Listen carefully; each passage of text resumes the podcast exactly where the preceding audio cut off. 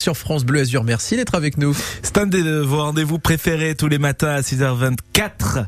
Notre prof de Nissart avec Patrice Arnaudot qui est avec Évidemment, nous. il est là. Bonjour Patrice. Bonjour Quentin, adieu Wentouille. Alors début mai, à côté de l'église euh, Saint-Pierre d'Arène à Nice, il y avait un marché, aujourd'hui disparu, et on lui rend hommage, c'est celui de la fleur d'oranger. Plus exactement de la fleur de bigaradier, cette orange amère que l'on cultive depuis les temps anciens dans le département.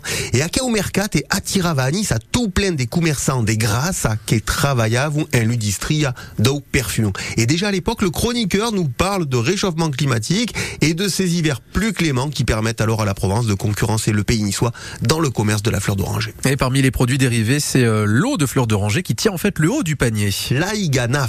L'aiganafa. L'aiganafa qui est retrouvant un tout plein des spécialités locales. Hein. Une eau de fleur d'oranger qui donne un cachet particulier à nos pâtisseries comme la brioche des rois provençale ou un quart à la fugacetta des grasses. Et cette eau de fleur d'orange amère qui donne à nos spécialités provençales un petit goût exotique, hein, c'est vrai. Une audour qui s'y retrova pas d'apertute. Hein. Les premiers visiteurs français sont assez surpris et euh, disent qu'en cette période, la fleur d'oranger embaume toutes nos campagnes qui à l'époque viennent mourir au bord de mer.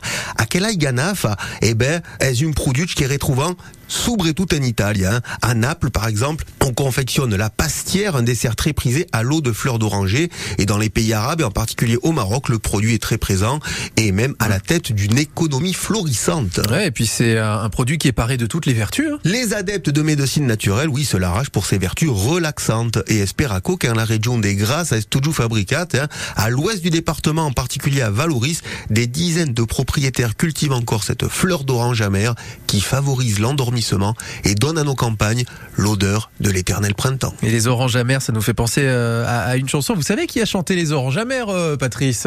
Enrico Ah. Laïla, laïla, laïla. Enrico, bah ouais.